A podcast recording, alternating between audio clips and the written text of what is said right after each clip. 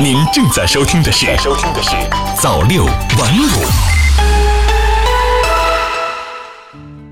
朋友你好，今天是二零一九年五月十号，星期五，欢迎收听朝六晚五早间新闻。五月九号，北京二零二二年冬奥会即将迎来倒计时一千天。记者从市重大项目办获悉，由北京市负责组织建设的2022年冬奥会北京赛区、延庆赛区及配套基础设施建设共52个项目，目前已经开工建设44项，总体开工率85%。为了促进公共交通领域消费，推进公交行业转型升级，加快公交车新能源化。财政部、工业和信息化部、交通运输部、发展改革委发布通知，自五月八号起，根据规模效益和成本下降情况，调整完善新能源公交车购置补贴标准。从二零一九年开始，新能源公交车辆完成销售上牌后，提前预拨部分资金，满足里程要求后，可以按照程序申请清算。在普遍取消地方购置补贴的情况下，地方可以继续对购置新能源公交车给予补贴支持，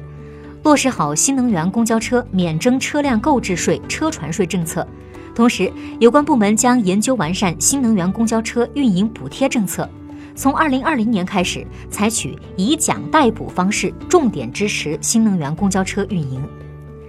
按照今年政府工作报告提出的目标。今年全国高职院校要大规模扩招一百万人。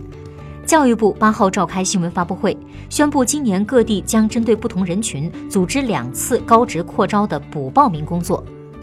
第一次是在高考前，主要面向普通高中和中职毕业生、退役军人和下岗失业人员、农民工、新型职业农民等群体，具体时间由各地确定。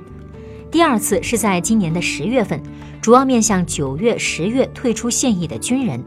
同时各省原来的高考报名条件保持不变，已经报名的考生不用再参加此次报名。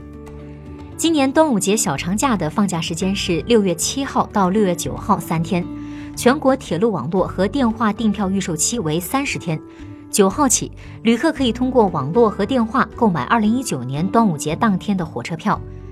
记者发现。端午节当天，北京到广州 HU 七八零九、HU 七八零三航班的机票价格是六百一十五元，两地间高铁二等座的价格是八百六十二元。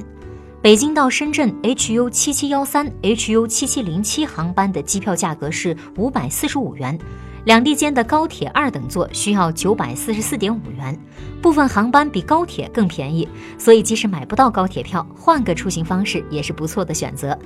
特别提醒，今年端午节小长假集中在高考期间，届时铁路运输会出现学生流、探亲流、旅游流高度叠加的状况。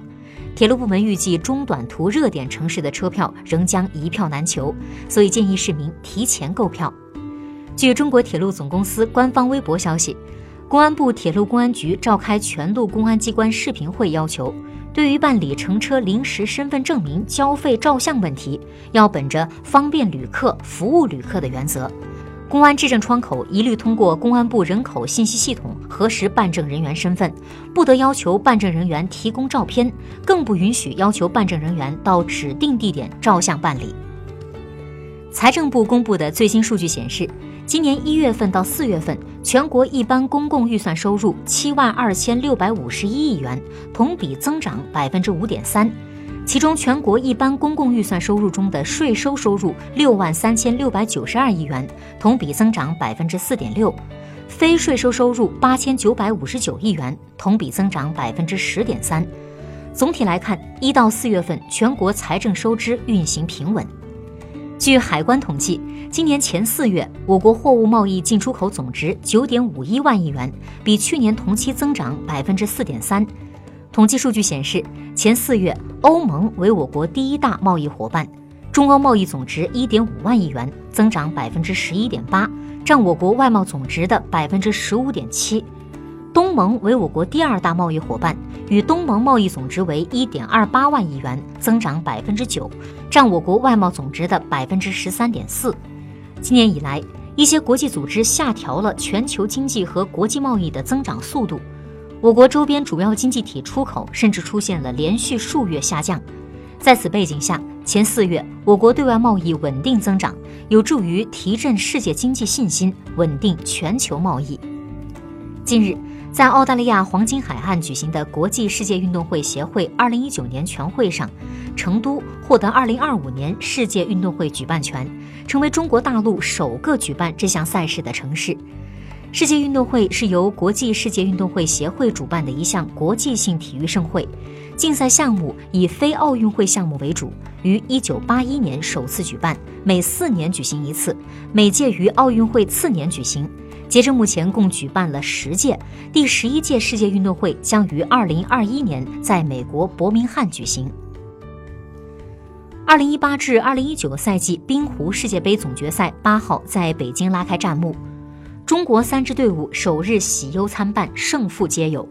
其中率先开赛的中国女队大比分战胜美国队，中国男队也爆冷击败了2019年男子冰壶世锦赛冠军瑞典队，而中国混双则不敌加拿大一队。中国常驻联合国代表团八号向媒体透露，截至五月七号，共有包括中国在内的四十个国家足额缴纳了联合国预算会费和各项摊款，充分彰显了负责任的发展中大国形象。充分体现了对联合国事业和多边主义的坚定支持，赢得了全体会员国和联合国秘书处的高度称赞。美国全国零售商联合会、信息技术产业协会、化学委员会、大豆协会等众多行业协会近日纷纷发表声明，反对美国政府拟于五月十号将两千亿美元中国输美商品加征关税税率从百分之十上调至百分之二十五。美国总统特朗普八号发表声明，宣布签署行政令，对伊朗的铁、钢、铝、铜等产业进行制裁。特朗普在声明中说，上述被制裁产业是伊朗政府除石油外的最大出口收入来源，此举将进一步强化美国对伊朗的极限施压。他同时表示，希望有一天能与伊朗领导人会面，商讨制定新的协议。